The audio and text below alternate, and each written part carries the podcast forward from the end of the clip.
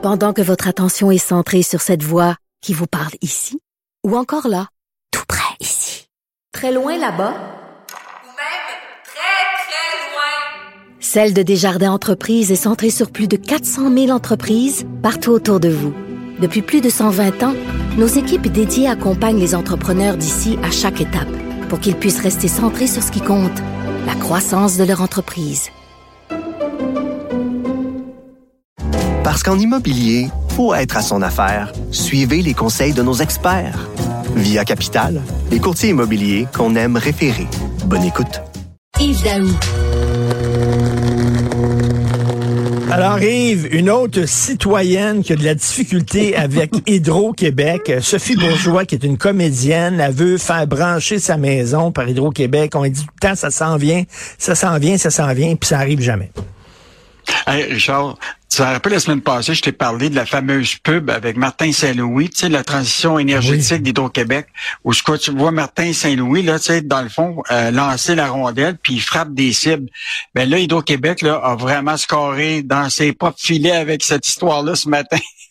Parce que, écoute, t'as une, euh, tu sais, bon, y a, ça fait combien de fois qu'on parle de gens qui sont pas capables d'être branchés après deux ans? Puis évidemment, dans la plupart des cas, on est des nobody, tu sais.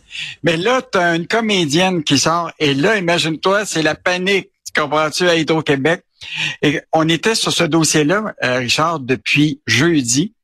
Écoute, ça n'a pas pris de temps qu'Hydro-Québec, là, avait déjà appelé Sophie euh, euh, Bourgeois pour lui dire écoute écoutez bien là, oui. écoute c'est oui là vous allez être mis au dessus de la pile parce que c'est un enjeu humanitaire.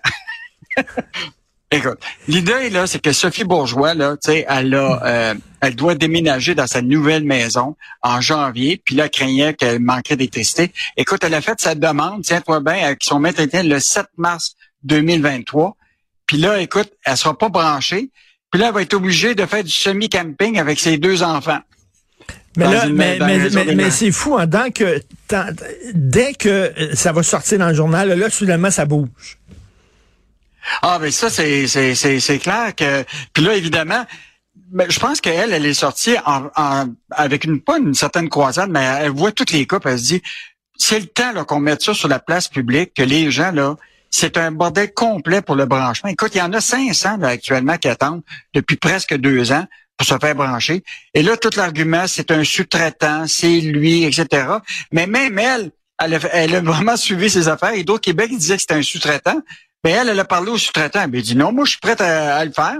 Écoute, c'est issu de, de toutes sortes de, Ben de, oui. de, de nuances et d'impossibilités. Donc, euh, écoute, euh, et pourtant, là, tu sais, Michael Sebiol l'a dit hein, lors de son plan stratégique, le numéro un, la priorité numéro un, c'est le service à la clientèle. Il faut absolument, là, il dit que c'est pas raisonnable. Il va mettre 50 milliards. Écoute, j'ai hâte de voir ça parce que c'est bien mal parti ce matin d'avoir une, une comédienne qui, tu sais, qui, qui est connue du public puis qui dit, écoute, ça n'a aucun bon sens le bordel complet qui existe euh, pour euh, pour brancher euh, des maisons à l'électricité. Écoute, quand les gens sont, on arrive à l'hiver, Richard. Mais rien qu'à dire que c'est une entrepreneur, puis là, soudainement, ah, c'est une entreprise, on, on va aider les entreprises, là, Là, on va y aller, là, on va accélérer ça. Euh, Euh, Richard, moi, ce que je te propose, euh, ce qu'on va faire, c'est toi, tu devrais te bâtir quelque chose avec. euh, puis tu dis, Richard Martineau est pas branché depuis deux ans. Écoute, même je pense que tu un appel de Michael Sabia. Lui-même. Hey, Monsieur Martineau, Monsieur Martineau, on va vous brancher. Monsieur Fitzgibbon lui-même arriverait avec les fils. Euh, alors, le Front commun, euh, Michel Girard écrivait là-dessus euh, ce week-end, 350 dollars par jour de grève perdue en salaire pour les syndiqués. Hey, écoute, Richard, je veux juste te dire que moi, j'ai parlé à des professeurs ce week-end, là, puis c'est fascinant. La majorité des gens savaient pas qu'ils seraient pas payés. Ben oui, parce qu'ils n'ont pas de fonds de grève, c'est ça?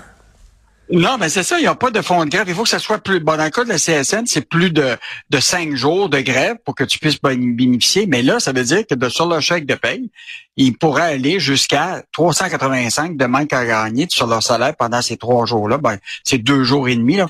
Bon, évidemment, il va probablement avoir une récupération, tu comprends-tu, plus tard. Mais c'est quand même fascinant de voir qu'il y a beaucoup de syndiqués qui ont appris qu'il n'y aurait pas de salaire pour les prochains jours. tu sais. Puis que Ouais. et donc, euh, écoute, une- ils vont voir leur chèque de paye de couper, mais il y en demeure pour moi que le gouvernement, là, quand tu regardes ça, là, va sauver, là, si c'était ces trois jours-là, plusieurs 150 millions de dollars, tu comprends-tu? Puis si ça se continuait plus longtemps, écoute, ça pourrait être plus, plusieurs millions. Et en fait, Michel, il faisait le calcul, il disait, tu sais, si ça pouvait, normalement, là, tu pourrais faire en sorte que si ça dure plus longtemps, toutes les pertes en salaire qui pourraient être là, là, pourraient compenser pour les augmentations que pourraient demander les ben, syndiqués. Ben? Avec, euh, fait qu'on est, euh, on est, tu sais, on, on, dirait qu'on joue dans la même game, hein, tout le temps la même affaire. Là, c'est le, tout le monde est monté, etc. Il y a des différences, tu sais, de, bon là, quand même une différence de 2 milliards ou 3 milliards entre entre les deux là. Euh, mais il y en demeure pas moins qu'aujourd'hui, euh, l'article de Michel permet de montrer qu'effectivement, les salariés ont appris qu'ils vont perdre probablement jusqu'à 385 par jour de salaire pendant qu'il faut être en grève. Ben écoute, il y a un conciliateur qui a été nommé là, pour forcer ben euh, justement les deux parties à s'asseoir et à négocier. C'est une bonne nouvelle. Et en terminant, commerce de détail, tu veux parler de la petite frette? Ben oui. Hey Richard, toi, tu bois-tu de la bière québécoise? Moi, je bois pas de bière à point, moi. C'est du vin blanc. Je, je, je, je pas de bière oh, ben toi, t'es trop sophistiqué. Mais il y a demain pour moi, c'est quoi? C'est qu'il y a eu quand même un engouement pour les microbrasseries québécoises. Tu te rappelles, les, les, les bon, il y avait d'abord les bars qui étaient sortis avec des microbrasseries. Tu pouvais aller à un endroit, tu buvais de la bière. Et tranquillement, évidemment, c'est lancé dans le marché de détail avec les canettes, etc élargir le réseau de distribution. Écoute, j'ai été chez Métro en fin de semaine. Là. La rangée des microbrasseries, là, écoute, je sais même pas quel choisir. Il y en a tellement. Ben oui, a énormément.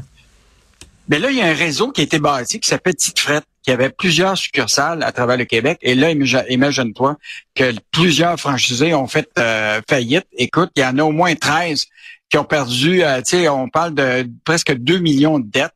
Euh, c'est un réseau qui avait 53 boutiques, mais là, euh, il y en a 13 qui, qui, ont disparu. Et là, Carl Magnon, qui est le, franchiseur lui-même, essaie de sauver la, la, tu comprends-tu, cette, ce, ce, ce, réseau de distribution-là. Là, il a décidé de s'associer avec Sugar Daddy pour vendre des bonbons en même temps que les bières pour sauver la, la franchise. Et euh, il me semble que c'est pas le même, c'est pas le même public, les bonbons puis les bières. mais il me semble que je vendrais des frites avant de, de ben vendre des bonbons. Là. Euh, mais ce qui est quand même intéressant, c'est quand les ventes se sont mis à chuter en 2022, tu te rappelles que Tite Frette avait embauché Gilles Roy puis Michel Barrette à gros prix euh, comme porte-parole. Euh, puis les franchisés devaient donner jusqu'à 8% de leur vente aux franchiseurs pour justement leur permettre d'avoir cette publicité-là. Mais là, aujourd'hui, ce, réseau de microbrasseries-là euh, a de la broue dans le toupette. Fait que pas sûr que ça va marcher. Ben on dit entre autres que les gens boivent moins de bière. En tout cas, euh, c'est ce qu'ils disent. C'est un de leurs problèmes aussi. Euh, merci beaucoup, Yves Daou. On se reparle demain. Bonne journée. Salut, bonne journée. Bye.